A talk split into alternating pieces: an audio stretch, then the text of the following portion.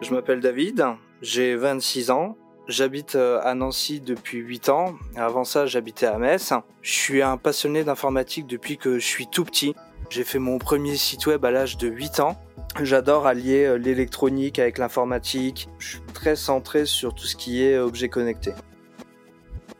Chez moi, euh, tout se contrôle par la voix. J'ai des euh, tablettes qui permettent euh, de contrôler les lumières, euh, les radiateurs, un peu tout. Donc je suis un passionné de domotique. On est dans un secteur qui connaît pas la crise, on est dans un secteur qui continue d'embaucher et ça c'est vrai que c'est quand même assez rassurant. J'ai eu un parcours un peu atypique dans le supérieur. Je me suis dit pourquoi pas tenter Epitech? Je vous invite à écouter mon histoire.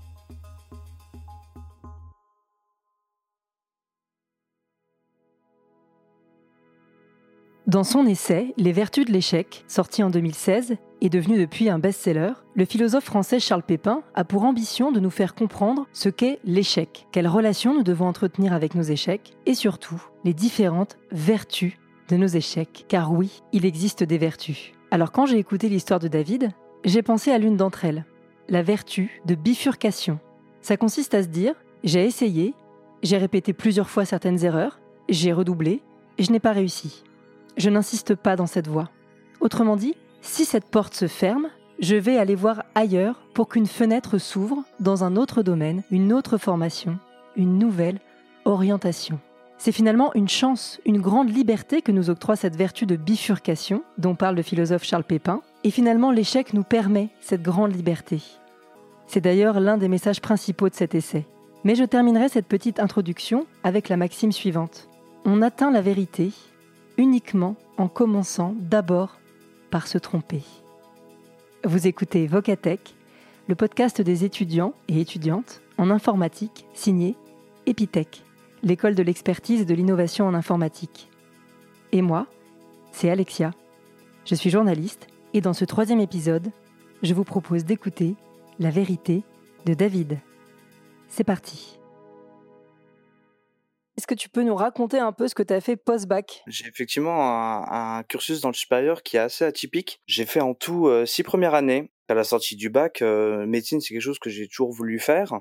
Et je me suis dit, ben, euh, j'y vais. Donc, deux premières années de PACES qui ont été un échec. Je me suis ensuite redirigé vers la licence maths informatique de la fac de sciences à Nancy qui a été aussi un échec. Suite à ça, je me suis réorienté vers la licence biologie où j'ai effectué aussi deux années. Et euh, bah là là encore c'était euh, ça a été un échec. Du coup euh, bon j'ai commencé à me poser pas mal de questions à savoir si j'étais vraiment fait pour les études ou pas et qu'est-ce que tu as retenu du coup de ces six premières années? Qu'est-ce que j'en ai retenu? Euh, bah, Qu'il faut jamais lâcher en fait. Hein. Il faut toujours croire en soi. Je pense qu'au bout d'un moment, il faut euh, faire preuve d'une certaine résilience, tout en étant persévérant. Il faut essayer de ne pas répéter les mêmes erreurs. Euh, moi, je me suis un peu obstiné à rester dans la faculté mais euh, voilà c'était pas forcément euh, ce qu'il me fallait et euh, bah, typiquement Epitech euh, ça a été euh, un peu mon salut parce que la pédagogie qui a Epitech est complètement différente de ce qu'on peut retrouver ailleurs.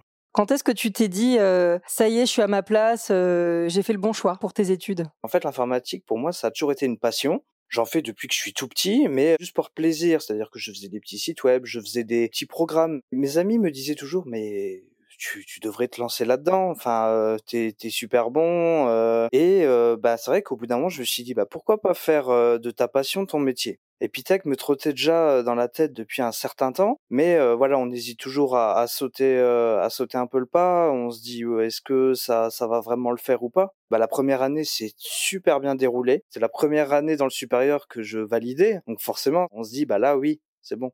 Qu'est-ce que tu dirais à un lycéen qui passe le bac euh, pour lui expliquer ce que tu étudies exactement ce que tu as étudié, puisque comme tu es déjà en quatrième année. Euh, Alors l'informatique est quelque chose de très vaste. Il, il regroupe euh, un nombre d'éléments absolument considérable. Epitech, la première et deuxième année, on va être euh, pas mal guidé, on va être orienté beaucoup sur des langages de programmation qui s'appellent le C, C++.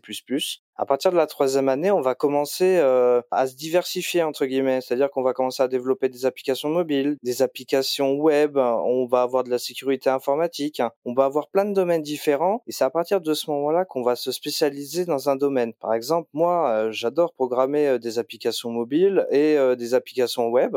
Et c'est d'ailleurs ce que je fais actuellement dans l'entreprise dans laquelle, avec laquelle je suis en contrat. Je développe leur intranet. Donc toi, tu t'es spécialisé dans le développement d'applications mobiles et, web. Donc c'est les API en fait, c'est ça? Les API, c'est ce qui va être en arrière. c'est ce qui va permettre de communiquer avec le visuel de, de ce que peut voir l'utilisateur. moi, en fait, je vais pas me qualifier de full stack parce que être un développeur full stack, c'est assez assez élevé. Ta formation au sein d'Epitech te permet d'avoir une certaine autonomie, une certaine indépendance pour euh, justement euh, euh, développer l'intranet, par exemple, dans une entreprise. Tout à fait. On nous octroie la possibilité de d'apprendre tous les tous les, les je veux pas dire les cordes de métier, mais ça va être toutes les spécificités, tous les langages, tout ce qui va être essentiel au développement d'un intranet par exemple, tant d'un point de vue matériel que d'un point de vue logiciel, que langage de programmation.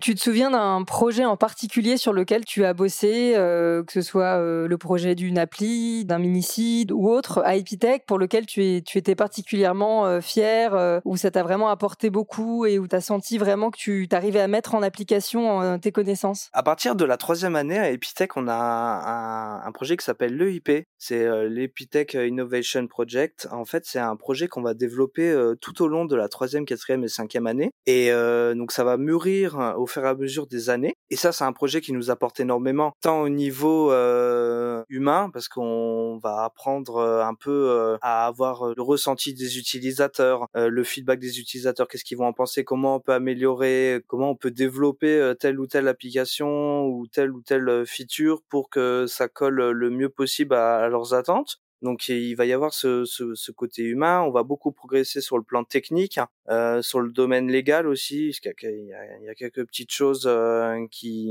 voilà, auxquelles il faut faire attention quand, quand on développe quelque chose. Et euh, voilà, donc je suis encore en plein dedans, là, étant en quatrième année. Et c'est quoi ton projet alors? Alors moi, c'est euh, le projet, c'est euh, développer un, un, bracelet qui va capter euh, les, les, rayons UV et va vous alerter si jamais, par exemple, vous dépassez la dose d'UV que vous devriez absorber, par exemple. C'est-à-dire que ça va être de la prévention par rapport au coup de soleil, par exemple, par rapport aux problèmes de peau qu'on peut qu'on peut attraper, hein, un mélanome, par exemple, et bah, qui, par exemple, vous avertira quand est-ce que vous pourrez remettre de la crème solaire, quand est-ce que donc ça va être un bracelet avec une application et plein de features qui vont tourner autour euh, du bracelet. Mais c'est une super idée, c'est très utile effectivement. Quand tu es développeur, euh, tu, sais que tu vas euh, avoir un, joli salaire même au début de ta carrière. Effectivement, c'est l'un des avantages de, du métier c'est plutôt bien rémunéré. C'est très recherché. T'as une idée un petit peu de, combien tu, tu, gagneras? Aux alentours euh, de, on va on va donner une fourchette basse entre 1800 2005 en début de carrière. Après euh, voilà, tout dépend de d'où on va travailler. Si on va travailler dans le domaine, euh, dans le secteur privé, dans le dans le secteur public, qu'est-ce qu'on va faire exactement, des compétences qu'on va avoir, du langage de programmation qu'on dans lequel on va développer? On va parler un petit peu de, de la solidarité en temps de en temps de Covid, puisque là, on l'a vu, il y a eu beaucoup de démarches euh, au sein d'Epitech d'ailleurs euh, avec la task force. On en a déjà parlé avec Richard dans l'épisode 1 du podcast. Euh, mais toi, tu as pris l'initiative en dehors d'Epitech de créer des, visières transparentes pour en fait se protéger. C'est comme un masque, ces grandes visières qui nous protègent tout le visage. Est-ce que tu peux nous raconter un peu ce projet, comment tu as fait pour produire toutes ces visières, etc. Alors en fait, au début du premier confinement, j'étais chez moi donc confiné, je me disais mais comment est-ce que je pourrais aider? À ma manière Et euh, moi, ayant des imprimantes 3D chez moi, parce que je, je fais ça depuis euh, depuis très longtemps, hein, c'est quelque chose, euh, enfin l'impression 3D, euh, c'est quelque chose que j'adore. J'ai vu passer sur un groupe Facebook ce qu'on appelle des makers comme moi qui fabriquaient du coup des visières de protection grâce à leurs imprimantes 3D. Donc on fabrique le cerclage en 3D euh, grâce à grâce à l'imprimante, euh, auquel on va venir clipser une feuille en, enfin c'est en fait c'est des c'est des feuilles transparentes de relief Hein, et on va mettre un élastique derrière et du coup ça va nous créer une visière, visière de protection. J'avais euh, comme volonté d'aider tous ceux qui étaient en, première ligne. Donc ça va être les grandes distributions, les médecins à l'hôpital. Hein, euh, clairement, euh, j'ai il y a des services à l'hôpital qui qui étaient dotés de de visières hein, J'ai fait pas mal d'EHPAD et quelques particuliers. C'est, c'est très divers. Hein. j'ai fait des bouchers, des coiffeurs. Euh, c'est plus de 3000 visières que j'ai pu sortir euh, de chez moi. Tu as travaillé et tu travaillais à côté de tes études. Tu as financé toi-même finalement tes études, c'est ça hein? Ouais, tout à fait, ouais. Mmh, tout à fait. Mon père m'a toujours inculqué cette euh, cette volonté de, de, de, de me débrouiller par moi-même et que voilà malheureusement ils seront pas toujours là hein.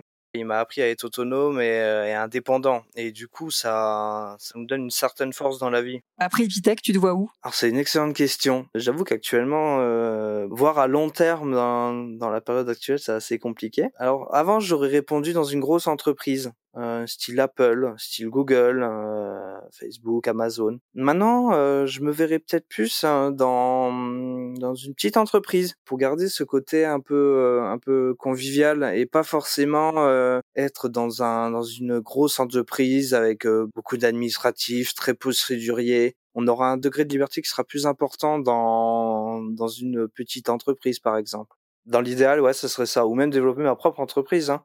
15% euh, des étudiants d'Epitech, euh, enfin je crois que c'est 15%, euh, développent leur montent leur propre entreprise. Je, connais un peu le monde de l'entrepreneuriat, c'est quelque chose de que j'écarte pas. Un nouveau témoignage inspirant et qui fera sans doute écho à toutes celles et ceux qui souhaitent bifurquer, changer de voie, se réorienter. Comme c'est la nouvelle année, je vous souhaite bien sûr beaucoup de réussite, mais aussi d'oser ouvrir de nouvelles fenêtres Vocatech est produit par Capella Productions et disponible sur toutes les plateformes d'écoute Apple Podcast, Deezer, Spotify, Google Podcast, Podcast Addict, Ocha. Vous avez l'embarras du choix. N'hésitez pas à liker, à noter, à commenter, à partager, bref, à faire du bruit. À très vite.